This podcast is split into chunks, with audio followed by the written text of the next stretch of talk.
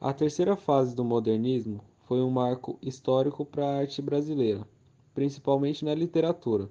Sua principal característica é o retorno à estética e os conteúdos clássicos, semelhante ao parnasianismo, mas com um toque de liberdade modernista. Iniciou-se em 1945, no início de um período de paz mundial. A terceira fase do modernismo surgiu durante a Guerra Fria, sendo popularmente conhecido como geração de 45 ou pós-modernismo. O contexto se aplicava em uma linguagem mais formal e apurada, diferente da Semana da Arte Moderna de 1922, na qual os autores utilizavam mais uma linguagem popular e informal. Entretanto, a terceira geração não deixou de explorar os temas sociais e abordar a realidade brasileira.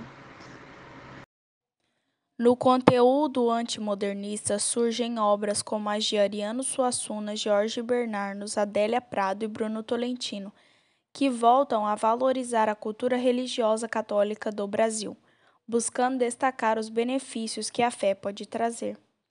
As artes de Ariano Suassuna e Bruno Tolentino, por exemplo, combatiam abertamente a cultura desesperançosa e materialista do ateísmo, defendida pelas gerações anteriores. A consagrada peça de Ariano, Alto da Compadecida, tornou-se um clássico brasileiro o autor conseguiu utilizar a técnica dos teatros da Baixa Idade Média em harmonia com elementos tipicamente brasileiros, especialmente do Nordeste. É com você, Lavínia. Então, Fernanda, a Clarice Lispector por suas obras com o mesmo tom. Diante das dificuldades da vida, volta-se para Deus para encontrar salvação em algumas de suas obras. Um de seus principais poemas é Meu Deus, me dê coragem. E um trecho desse poema é: Faça com que minha solidão me sirva de companhia, faça com que eu tenha coragem de me enfrentar, faça com que eu saiba ficar com nada e mesmo assim me sentir como se estivesse plena de tudo. Receba em teus abraços o meu pecado de pensar. Obras nesse estilo são praticamente nulas nas outras fases modernistas. Clarice possui muitas outras obras focando no tema da solidão e na busca do sentido da vida. A autora também possui poemas que buscam dialogar sobre a essência feminina, sobre o que é ser mulher.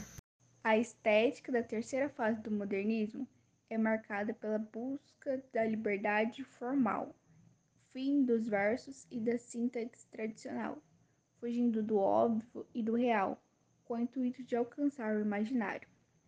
Ela é ambígua, indefinida, indeterminada, polissêmica e sujeita à imperfeição e à imprecisão. Na poesia temos dois aspectos. Primeiro, surgimento do movimento concretismo, que é a importância da visibilidade do poema, ou seja, a estética estava em constante mudança devido à massificação das notícias. Isso ocorre com o intuito de obter a atenção do leitor. Segundo, surgimento da poesia social, poetas que queriam utilizar uma linguagem simples, discursiva e direta. Normalmente abordavam sobre aspectos cotidianos, principalmente no âmbito político marcada por histórias que abordavam o lado mais profundo do ser humano sem se afastar das denúncias sociais, a terceira geração do modernismo trouxe apelo ao vocabulário mais apurado. Era uma fase mais introspectiva, no qual o leitor conhecia todos os conflitos internos dos personagens. As características da geração de 45 são valorização da rima e da métrica, influências parnasianas e simbolistas, realismo fantástico, temas sociais e psicológicos, regionalismo universal, passadismo e volta ao passado. Poeta, professor dramaturgo, Ariano Suassuna defendia a cultura popular e a linguagem regional, principalmente do Nordeste. Seu romance mais célebre, O Alto da Compadecida, ganhou as telas da TV e do cinema. Entre sua vasta lista de obras, podemos destacar Os Homens de Barro, Alto do João da Cruz, O Rico Avarento e O Alto da Compadecida. Autora conhecida pelo seu lirismo e forma intimista que empregava em suas obras, nascida na Ucrânia e naturalizada brasileira, Clarice Lispector também era jornalista.